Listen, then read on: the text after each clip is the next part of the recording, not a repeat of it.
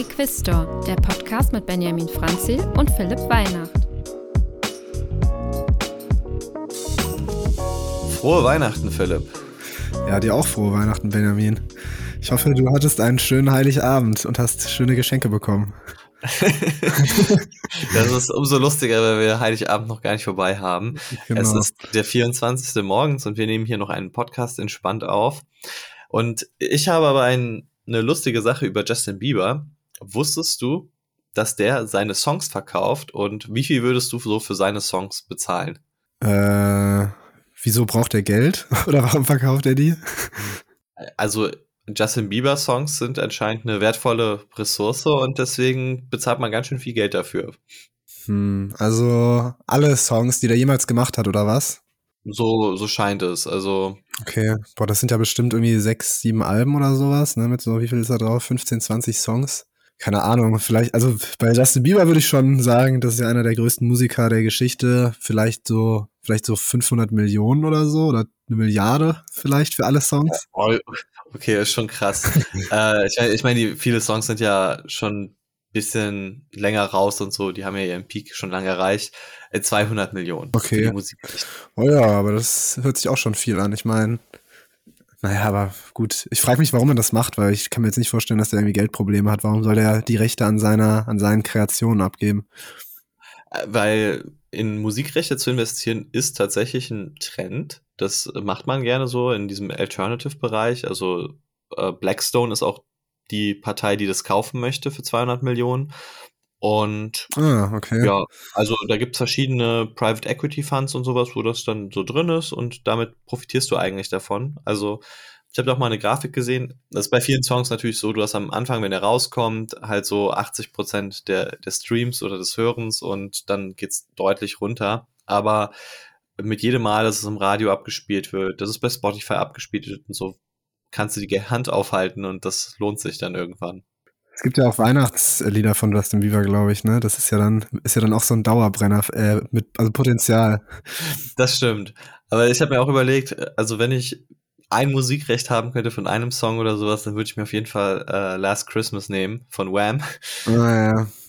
Ja, an sich, glaube ich, würde ich tatsächlich auf so Saisonlieder gehen, wo du weißt, die werden jedes Jahr wieder gespielt, ne? Also da ist Weihnachten natürlich perfekt. Ge genau. Genau, also ich glaube auch so, wenn du irgendwie so einen Mariah Carey Weihnachtssong oder sowas hast, dann, dann hast du eigentlich ausgesorgt, weil du jedes Jahr ein relativ zuverlässiges Einkommen hast. Aber ich finde, eigentlich sind ja 200 Millionen so in der Corporate-Welt, wo man teilweise Unternehmen für Milliarden kauft, ja gar nicht so viel. Aber wenn du natürlich das alles einer Person zugutekommt, dann ist das schon irgendwie News wert, vor allem wenn es Justin Bieber ist. Ja, es, es sind ja die Rechte. Also ich meine, da verdienen ja trotzdem auch noch andere mit, wenn das Lied gehört wird. Also jetzt beispielsweise, ich weiß es nicht, du bist, du hörst das über Spotify, dann verdient ja der Verlag da irgendwie mit, dann der Rechteinhaber, Spotify verdient, der Staat verdient, also da verdienen irgendwie ganz schön viele mit. Deswegen, ich glaube, bis du die 200 Millionen über Cashflows reinbekommen hast, dauert das eine Zeit.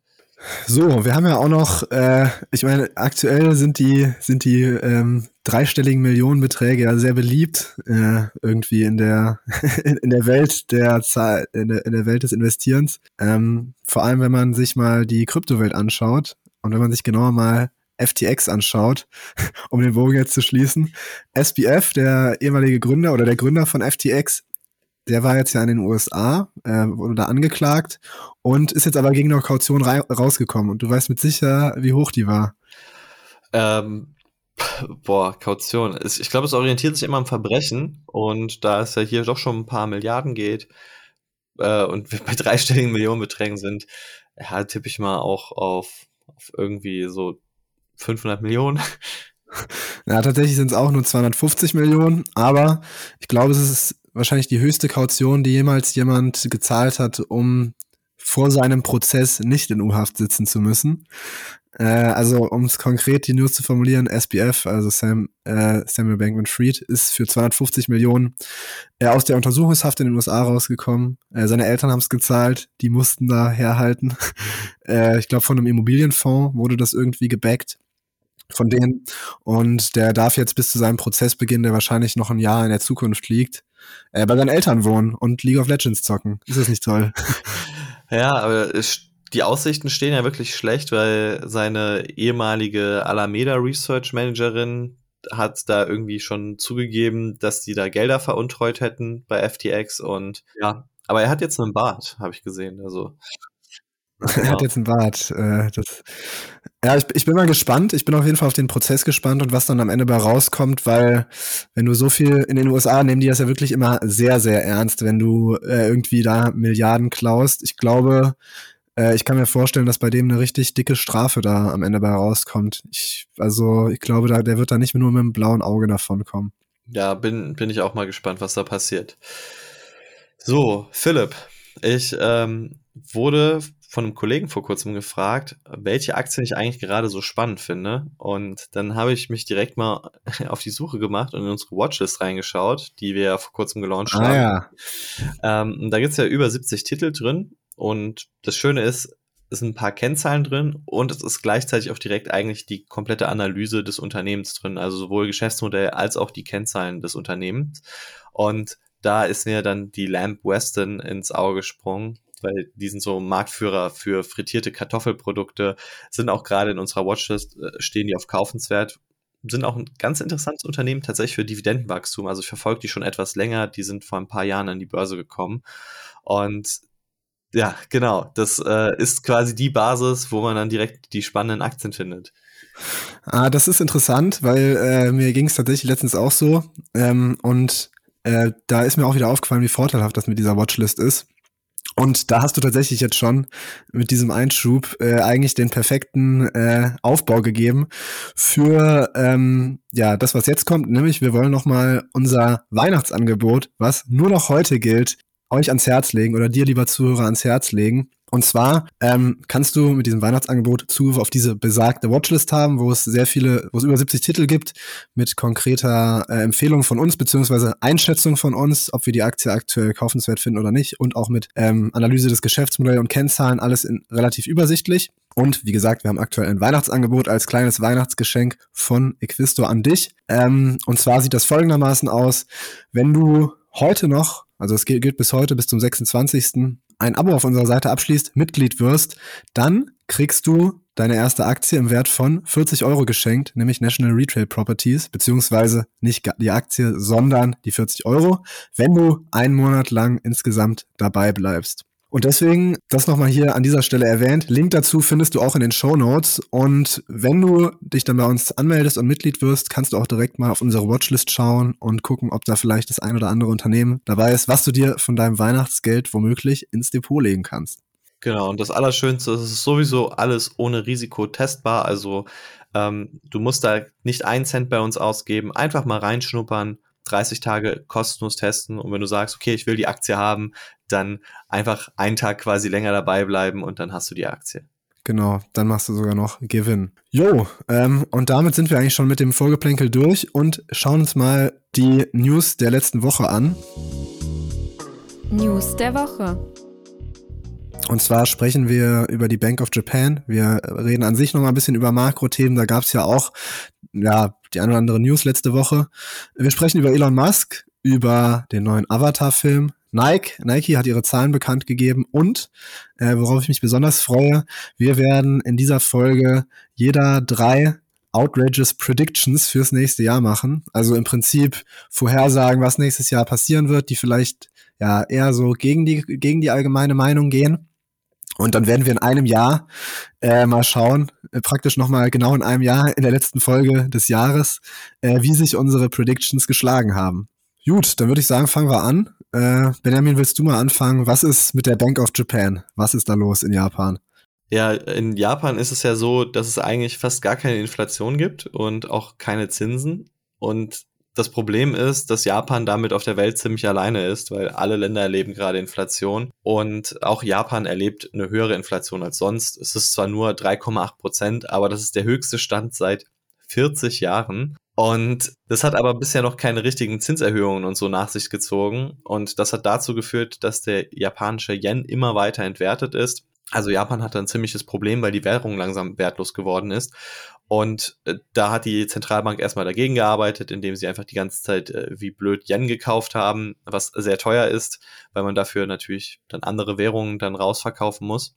Und jetzt haben sie tatsächlich die Zinsen mal angehoben. Also für langfristige Anleihen auf bis zu 0,5 Prozent ist jetzt nicht viel, aber es hat sich auf jeden Fall schon direkt am Markt durchgeschlagen. Also der ist dann in Japan so über zwei Prozent gefallen.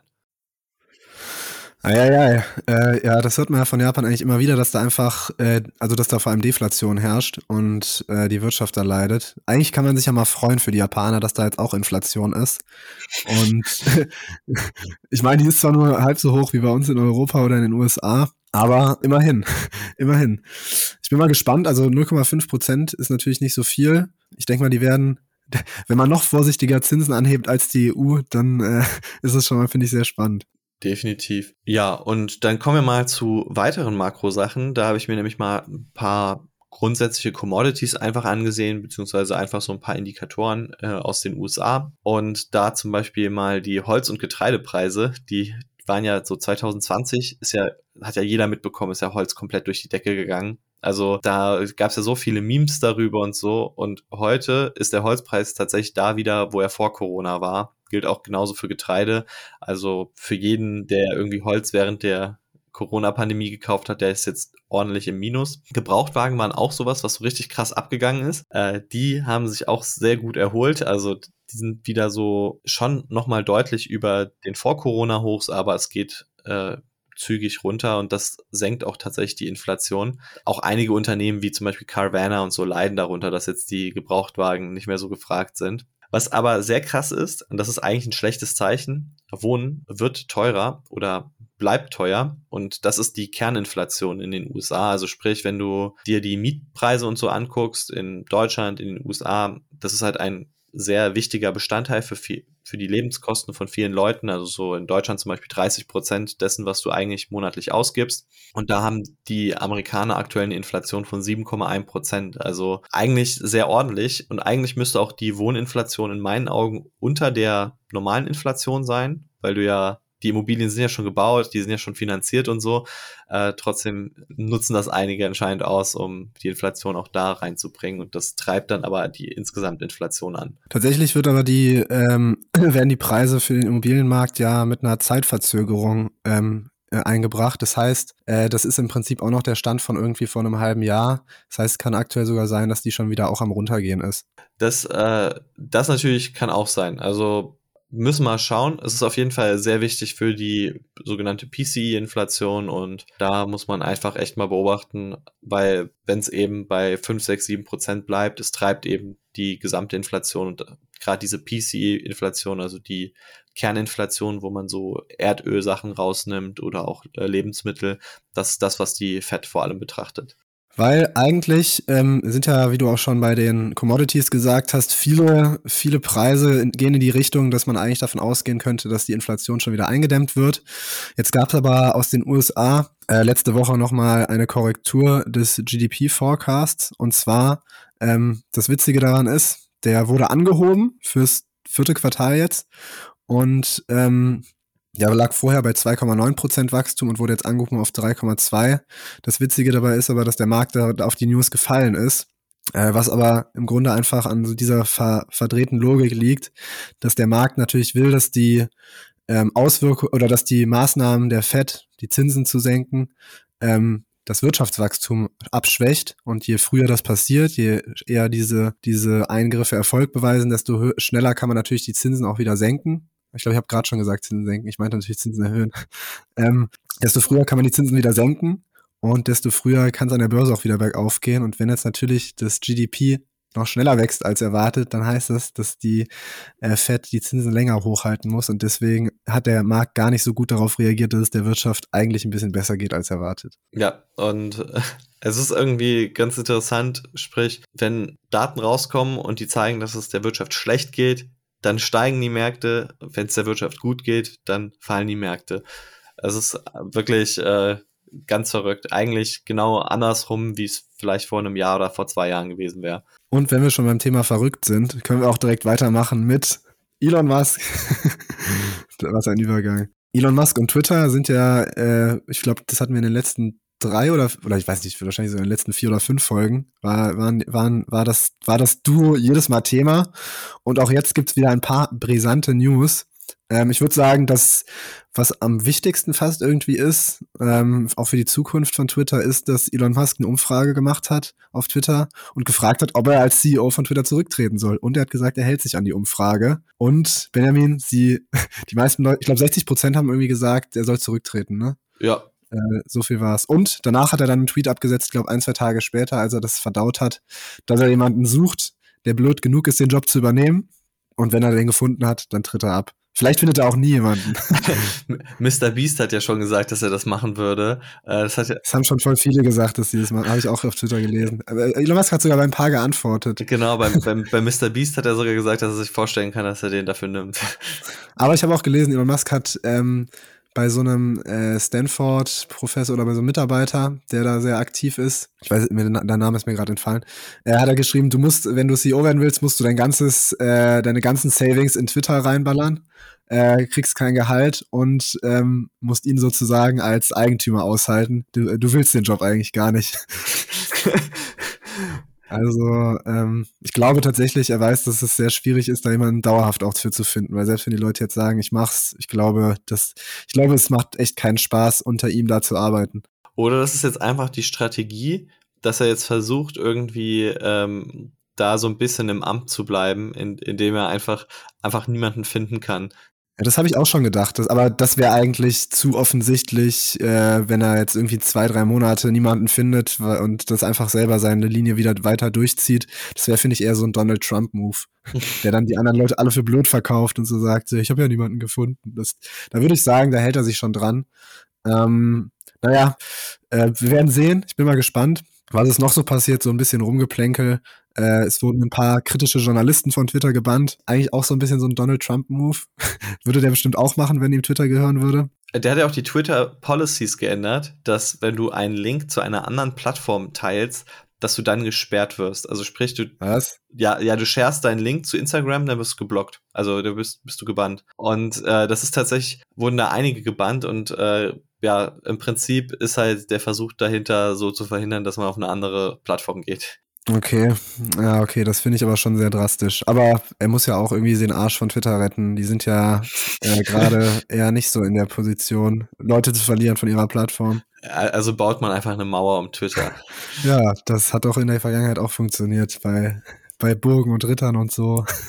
nee, ähm, Bleiben wir noch mal bei Elon Musk, aber gehen wir vielleicht noch mal ein Stück weiter weg von, von Twitter und weiter zu Tesla, äh, der Aktie, die dieses Jahr mit am schlechtesten performt hat, würde ich sagen. Elon Musk hat ja viele Tesla-Aktien verkauft, um ja, Twitter, wie gesagt, zu retten. Und er hat jetzt gesagt, dass er verspricht, nächstes Jahr oder die nächsten zwei Jahre keine Aktien mehr zu verkaufen. So war das doch. Genau. Und er hat schon 40 Milliarden verkauft. Was interessant war, dann hat er auch noch einen äh, Twitter-Space gemacht, also so ein, einfach so ein, so ein Live-Podcast und dort hat er dann ein paar brisante Sachen über Tesla rausgehauen, wo man sich auch fragt, so wie kann das eigentlich von der Börsenaufsicht quasi genehmigt werden, dass er einfach irgendwelche Insider-Infos äh, über einen Twitter-Space teilt. Weil er hat ja nämlich gesagt, er sieht ziemlich harte Zeiten für Tesla. Er hat auch die aktuelle Zeit oder 2023 mit der Finanzkrise verglichen und äh, hat davon gesprochen, dass quasi Tesla 0% Marge machen könnte. Ja, war, war nicht so positiv auf jeden Fall. Okay. Ja, das ist interessant. Ich würde sagen, da kommen wir nachher nochmal drauf zu sprechen. Da geht nämlich auch eine von meinen Predictions in diese, oder behandelt so ein bisschen das Thema Tesla und Elon Musk. So, dann gehen wir mal weiter. Machen, machen wir vielleicht nochmal ein leichtes Thema zwischendurch. Es ist ein neuer Avatar-Film rausgekommen. Meine Frage an dich erstmal, hast du den schon gesehen? Bist du so Avatar-Fan? Findest du es cool? Äh, hab den ersten Film gesehen und zwar auf meinem iPod Touch damals. also das 3D-Erlebnis schlechthin. ja, ich, ich weiß damals gar nicht, dass äh, das war sogar so, noch so eine äh, nicht so ganz legale Version, die mir irgendjemand gegeben hat. Und auf dem iPod Touch, also es war, war kein Erlebnis, aber der Film war eigentlich ganz gut. Ja, äh, den neuen Film könnte ich mir vorstellen zu sehen. Auf jeden Fall haben es viele Leute gemacht. Also der ist gut angekommen. Ja, ich würde auch sagen, ähm, hat jetzt innerhalb der ersten Woche oder der ersten fünf Tage schon 600 Millionen oder 6, 660 Millionen äh, Umsatz an den Kinokassen äh, verursacht, kann man sagen. Und ist damit, glaube ich, schon fast unter den Top 100, wenn man sich mal so die Box-Office-Ranks anschaut. Ich habe mal gestern geschaut. Ja, der ist, ist da schon auf ja, stimmt, 150. 150, krass. Ja. ja. Also der müsste auch so jetzt bei Filmen ist es ja immer so, du musst ja viel Marketing reinstecken, die Produktion und so. Also ich glaube, die Produktion hat so 250 Millionen gekostet. Ich glaube, das Marketing ist dann tatsächlich das teure. Äh, der ist aber wahrscheinlich schon beim Break-Even drüber. Ja, ich glaube auch. Ich, ich habe mal ein bisschen mehr angeschaut, was so auf den ersten Plätzen bei diesen Box-Office-Charts sind. Und Platz eins ist auch Avatar, also James Cameron. Und auf Platz, auf Platz zwei ist Avengers Endgame und Avengers Endgame und auf Platz drei ist nochmal Titanic, auch von, von James Cameron. Und ähm, ich finde es äh, wirklich, äh, der, der ist ja wirklich ein sehr guter Regisseur und ich fände es äh, tatsächlich ganz lustig, wenn irgendwie Avatar auch irgendwie auf Platz zwei kommt und vielleicht äh, James Cameron dann jetzt äh, sozusagen diese Box-Office-Charts noch mehr einnimmt. Wobei ich nicht weiß, ich glaube, es wird eher so ein Platz 10, weil ich kann mir irgendwie nicht vorstellen, dass der zweite Teil von so einer Serie den ersten Teil überholt. Das wäre schon erstaunlich. Also auf jeden Fall, was man hier sieht, ist eine Sache, die in der Kinowelt sehr entscheidend ist und deshalb sehen wir auch die ganze Zeit immer nur äh, irgendwelche Sequels, also den zweiten Teil von irgendwas, weil meistens machst du einen ersten Film, du baust dir die Brand auf und dann ist es umso günstiger, den zweiten Teil zu machen in der Regel, weil du kannst Merchandise verkaufen, wo du halt hohe Margen hast und so. Es ist alles ein bisschen kalkulierbarer. Deswegen sieht man hier auch, also äh, was ist hier auf den Plätzen, zum Beispiel diese ganzen Marvel-Filme sind alle da, Star Wars äh, ist weit oben, irgendwelche Neuverfilmungen von irgendwelchen Disney-Filmen, äh, Fast and Furious, irgendwelche Teile davon, also äh, Harry Potter und dadurch, dass du ja irgendwie diese Marke schon etabliert hast, ist es einfacher, dann einen Film nochmal dazu zu bringen, dass er richtig viel Umsatz macht. Also daran wird sich wenig ändern. Es ist so ein äh, Paradigma, dass die Kinowelt immer mehr auf diese Marken einspielen wird. Wenn Avatar auf jeden Fall Platz 1 einnehmen will, müssen sie über 2,9 Milliarden äh, an den Kinokassen erwirtschaften. Ich kann mir vorstellen, dass es auf unter die Top 10 schaffen. Da müssen sie nur 1,5 Milliarden schaffen, also ein bisschen mehr als das Doppelte von jetzt. Ähm, wir werden sehen. Aber äh, noch ein, eine Sache. Ähm, weißt du, welcher Film tatsächlich äh, inflationsbereinigt der erfolgreichste Film aller Zeiten ist? Und ich glaube, das wird auch nicht mehr geschlagen. Oh, hm. Der ist schon sehr alt. Ja, ich habe auch gedacht, ich glaube fast wahrscheinlich irgendwie einer entweder aus den 20er, 30ern oder aus den 60ern. Ähm, das ist der Film vom Winde verweht. Okay. Boah. Moment, ich guck mal. Der ist tatsächlich nicht mal mehr in den äh, Top 200 hier bei, bei Box Office, weil. Der ist doch aus den 40ern, 30ern. Ja, genau, der ist äh, Ende 30 rausgekommen. Wahrscheinlich dann, ja, so im Zweiten Weltkrieg. Der ist auf Platz 330 mit 400 Millionen US-Dollar Umsatz, aber halt vor 80 Jahren. Und dadurch dann entsprechend, äh, dass halt ja, einfach über, über die Zeit natürlich der Dollar immer weiter an Wert verloren hat, ist das dann etwas zurückgegangen. Aber grundsätzlich ist der Film halt eigentlich sogar erfolgreicher als Avatar und so weiter, weil, ja, damals war halt noch ein Dollar viel mehr wert als heute. Ich würde jetzt mal gerne wissen, warte mal, äh, 1900, wann war das? 1939? Mhm. Ähm, das waren 400 Millionen, hast du gesagt? Ja. Wären heute, oha, 8,4 Milliarden. Genau, also ich meine, der Film ist ja über die Zeit, das ist wahrscheinlich in vielen Kinos nochmal neu gespielt worden, deswegen kann man das nicht ganz so genau trennen, aber. Also er wäre auf jeden Fall mit Abstand auf Platz 1, würde ich sagen, weil das ist jetzt ja schon das Vierfache irgendwie von dem aktuellen Rekord. Also kann man, kann man schon, kann man mal wissen. Vom Winde verweht. Dann sieht man aber auch, wie ungerecht diese Kinocharts sind, weil zum Beispiel der Avengers Endgame, der ist ja irgendwie 2019 rausgekommen. Das ist ja dann zehn Jahre oder so nach dem Avatar-Film. Also der Avengers Endgame hat auch irgendwann mal den Avatar-Film, glaube ich, tatsächlich überholt. Und dann hat Avatar aber wieder neue 3D-Film, also neue 3D-Versionen rausgebracht, um das wieder einzuholen.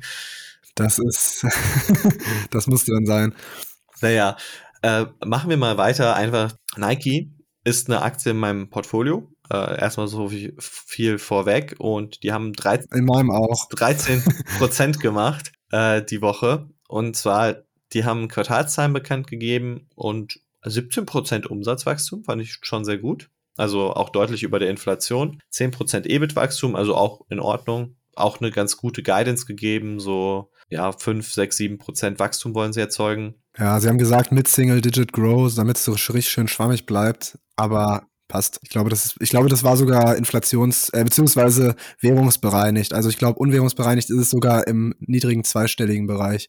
Genau. Und da gab es halt eben noch so ein paar kleine Sachen, auf die man da achten muss. Ähm, das China-Geschäft ist wieder geschrumpft, also drei Prozent Rückgang da. Das Wachstum kam vor allem aus den USA. Dann äh, die Bruttomarge ist auch etwas zurückgegangen, aber war immer noch viel besser als erwartet. Das hatte dann auch der Börse so gut gefallen, deswegen ist die Aktie so stark gestiegen.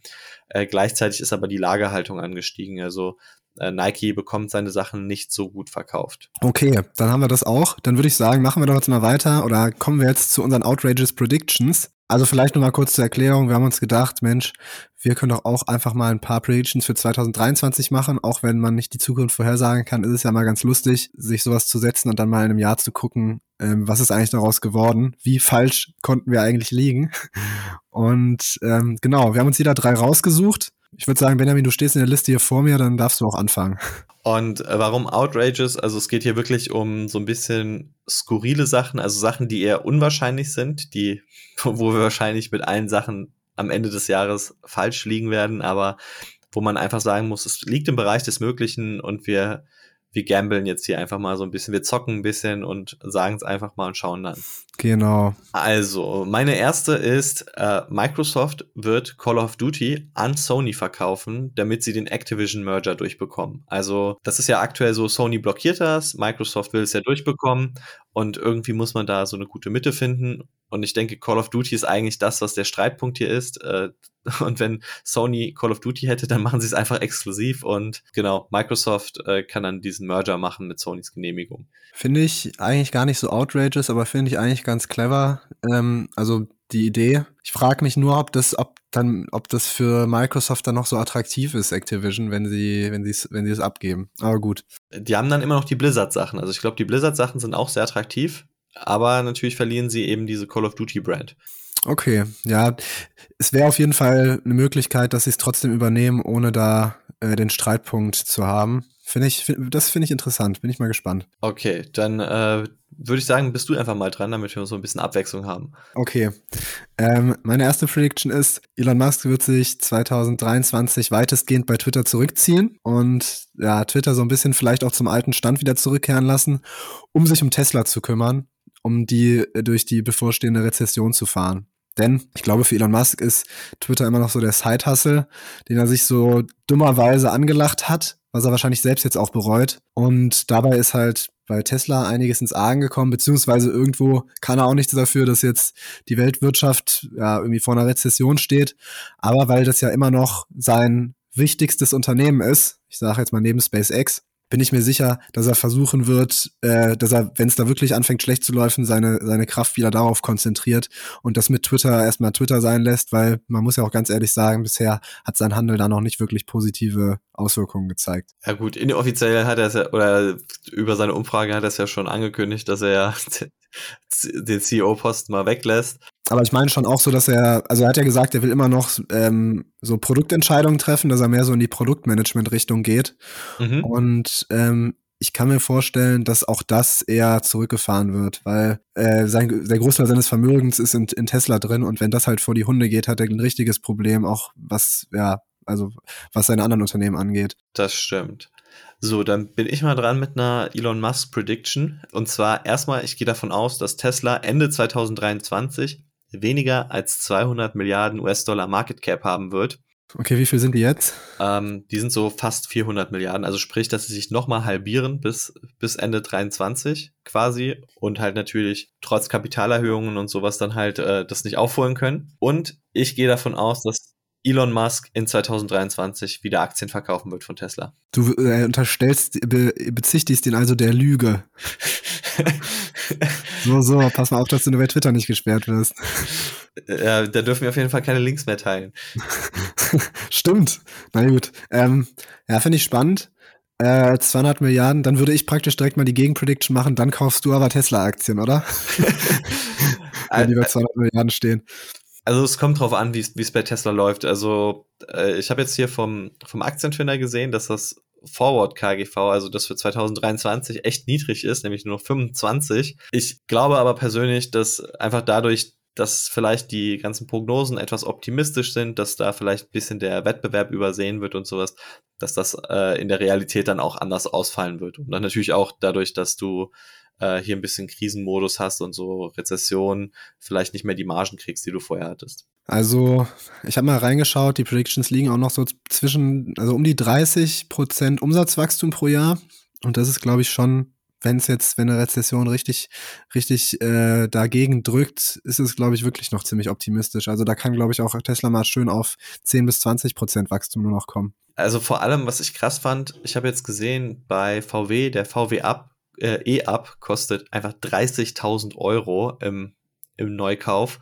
Also E-Autos sind, sind wieder teurer geworden ähm, liegt auch daran, weil halt diese Förderungen jetzt ausgelaufen sind. Tatsächlich, Tesla Deutschland zum Beispiel schenkt dir äh, die Förderung fürs Jahr 2022, auch wenn dein Auto in 23 ausgeliefert wird und du eigentlich nicht mehr förderungsberechtigt bist. Also die rabattieren das schon mal ordentlich. Ich, ich kann mir vorstellen, dass die Marge halt eben echt einbrechen wird. Schauen wir mal. Okay, 20 Milliarden, äh, 200 Milliarden bis Ende 2000. Wäre lustig, wenn es noch weniger wäre. Naja. Also genau, ich gehe davon aus, dass es weniger wird als 200 Milliarden. Also kann auch 150. Okay. Null. Null.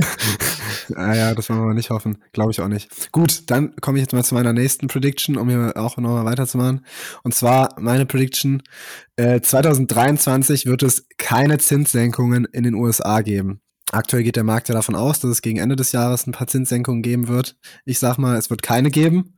Warum? Ich glaube, das Wirtschaftswachstum wird immer noch höher sein als, als erwartet. Das haben wir jetzt ja auch noch mal gesehen, dass das eher über den Erwartungen liegt. Aktuell sind die Arbeitslosenzahlen ja auch noch viel zu niedrig, als dass man Zinsen senken könnte. Und ich finde, man, wenn man auch noch mal ins Balance Sheet von der Fed guckt, da liegen immer noch 8 Billionen US-Dollar drin.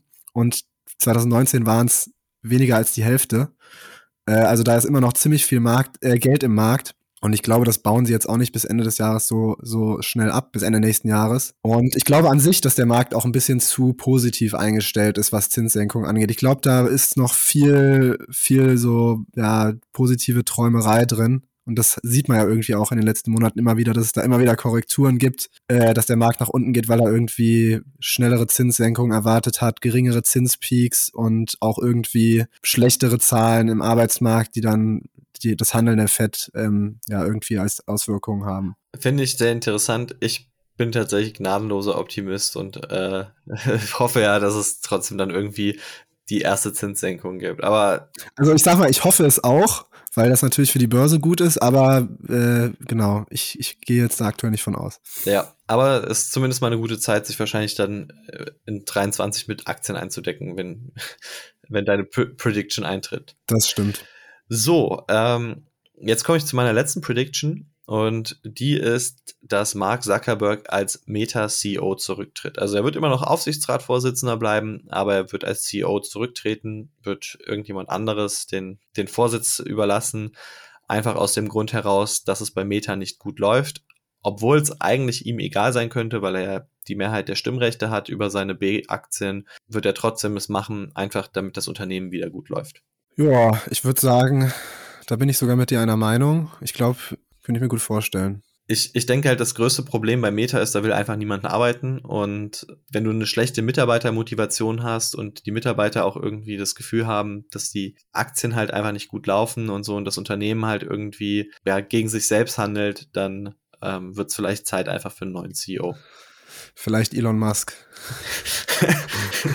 also ich finde, eigentlich müsste, eigentlich müsste Mark Zuckerberg jetzt so eine Elon Musk-Mentalität an den Tag legen und sich so richtig stark machen für seinen Kurs. Aber ich weiß nicht, ich finde, der ist noch nie besonders jetzt dadurch aufgefallen, dass er in der Öffentlichkeit seine kontrover eine kontroverse Meinung hat und da dann auch für kämpft. So, weil eigentlich müsste er jetzt ja, müsste er jetzt ja äh, wie wild äh, mit seinem Metaverse-Kurs Werbung machen und sagen, dass das die richtige Weg ist und da auch vielleicht noch mehr Hater-Stimmen auf sich ziehen. Oder, oder müsste sagen einfach, dass Facebook und Instagram sich viel besser um Bots kümmern, total für Free Speech sind und so. Das, genau. Der, ja, oder, oder dass einfach, dass das besser moderiert ist, keine Ahnung. Aber ich glaube, das Problem ist, das kann er halt einfach nicht. Ich glaube, ich glaube, wenn er selbst anfängt daran zu zweifeln am Metaverse, dann ist es passiert. Weil dann, wenn, wenn er jetzt irgendwie merkt, hm, vielleicht zu früh für das ganze Thema. Ja, werden wir mal sehen. Glaubst du denn, aber ich glaube, wenn er zurücktritt, dann wahrscheinlich Q1 oder so. Also wenn, wenn dann dann. Also es gab ja schon, schon das Gerücht, ich weiß nicht, ich glaube, das braucht ein bisschen länger. Also ich, ich glaube, das, das will er nicht spontan entscheiden. Ich glaube, da braucht es vom Markt nochmal ein paar auf ordentlich auf in, ins Gesicht quasi, dass dann die Meta-Aktie nochmal ordentlich fällt und dann vielleicht sagt er, okay, jetzt ist vorbei. Äh, es muss einfach jemand anders kommen, dann sucht er sich irgendwie einen, einen fähigen Produktmanager aus dem Unternehmen oder so. Vielleicht, und damit kommen wir zu meiner letzten Prediction, wird es ja Frank Thelen. weil meine, meine dritte Prediction zielt darauf ab, dass er nächstes Jahr ein bisschen mehr Freizeit hat, weil er seinen 10x DNA-Fonds schließen muss. Der ist ja seit Beginn, ich sag mal, nicht optimal gelaufen, um es vorsichtig auszudrücken. Äh, wenn man es mal in Zahlen sich anschauen möchte, liegt er bei minus 54,6 Prozent heute am Weihnachtsabend. Ein tolles Geschenk unterm Baum. Und äh, Asset under Management sind so bei 16 Millionen, äh, 60 Millionen. Warum ist das wichtig? Äh, ein Fonds lebt ja praktisch von den Fondsgebühren, die auf das Fondsvolumen ange äh, äh, veranschlagt werden. Und zwar geht es da um das Total Expense Ratio. Das liegt bei dem Fonds bei 1,86 Prozent. Das heißt, das sind die Gebühren, die das Management sich holt. Und wenn man es jetzt mal ausrechnet, sind es, glaube ich, so 1,1 Millionen Euro im Jahr, die der Fonds gerade an Gebühren einstreicht und ich sag mal, ich glaube, da arbeiten, weiß nicht, ein Dutzend, weniger als ein Dutzend, vielleicht so sieben, acht Leute aktuell noch. Der, der CEO ist ja gegangen, das macht jetzt Herr Frank Thelen, wahrscheinlich für ein Euro Jahresgehalt. Aber 1,1 Millionen sind für so einen Fonds zu betreiben zu wenig. Also da bräuchte man eher so in der Größenrichtung 100 bis 150 Millionen äh, Fondsvolumen, damit man seine Mitarbeiter bezahlen kann. Das sind ja auch nicht alles Werkstudenten. Also da muss man schon, glaube ich, ein ganz gutes Gehalt den auch hinlegen. Und es gibt ja auch noch andere Gebühren, die man zahlen muss. Und weil ich nicht unbedingt glaube, dass der nächstes Jahr besonders besser laufen wird. Unter anderem auch, weil ich ja nicht davon ausgehe, dass die Zinsen deutlich gesenkt oder überhaupt gesenkt werden. Kann ich mir sehr gut vorstellen, dass er da das Zuschussgeschäft beendet, weil aktuell muss er da ja wahrscheinlich zusätzlich reinschießen und das Ding zumacht. Vielleicht irgendwie auch umwandelt in irgendwas anderes, irgendein Indexfonds, wo er noch sich selbst als Mitarbeiter braucht oder so. Vielleicht, genau, vielleicht macht er da auch so ganz Lean Management und feuert seine Mitarbeiter und macht das Ding nur noch alleine vom Schreibtisch zu Hause aus. Es steckt ja irgendeine Fondsgesellschaft wahrscheinlich dahinter, die das ganze Risiko trägt. Also ich gehe mal persönlich sogar davon aus, dass Frank Thelen finanziell da eigentlich wenig haften muss. Bin, bin jetzt nicht ganz im Bilde, aber ist mal so meine Vermutung oder vielleicht besitzt er 50 Prozent an dem Unternehmen oder so, da, über das der Fonds aufgelegt ist. Äh, ist auf jeden Fall interessant. Ich glaube, äh, vielleicht macht irgendwann die Fondsgesellschaft einfach nicht mehr mit. Ja, das ist, also im Prinzip ist es ja egal, wenn die sagen, das rechnet sich nicht, wäre er sogar selbst noch weniger in der Position, das aus Liebhaberei sozusagen weiterzumachen. Genau. Sitzt hier in Bonn, vielleicht könnte ich ja mal bei ihm vorbeischauen. Habe ich schon öfters mal überlegt. auf, auf dem Skateboard äh, Kannst du zu ihm. Ja, fährt auch viel Skateboard, das stimmt. So, damit sind wir am Ende angekommen. Das waren unsere Predictions. Wir schreiben die vielleicht noch irgendwo auf, vielleicht auch auf unserer Webseite äh, oder halten das mal fest, dass wir das nicht wieder vergessen. Und dann schauen wir mal in einem Jahr. Genau. Und lieber Zuhörer, dir wünsche ich ein frohes neues Jahr. Wir hören uns ja erst im neuen Jahr, also einen guten Rutschen. Genau. Also das frohe neue Jahr, das kommt beim nächsten Mal. Und ja, genau. Wenn dir der Podcast gefällt, dann auf jeden Fall mal folgen, mal bewerten. Das hilft uns enorm, dann, dass andere Leute uns nochmal finden, dass der Podcast einfach gut gerankt wird. Und ich denke, nächstes Jahr wird es dann auch nochmal richtig viel guten Content geben. Wir haben schon einige spannende Gäste vorbereitet. So sieht's aus. Und für alle, die jetzt noch zugehört haben, ich möchte mich an der Stelle einmal entschuldigen. Vielleicht höre ich mich ein bisschen erkältet an, weil ich erkältet bin. Und dann nochmal der Hinweis, Heute könnt ihr euch noch unser Weihnachtsangebot sichern bis am 26. Da könnt ihr auch in unsere viel gelobte Watchlist mal reinschauen. Link ist in der Beschreibung. Und dann würde ich sagen, jetzt eine, einen guten Rutsch und bis nächstes Jahr.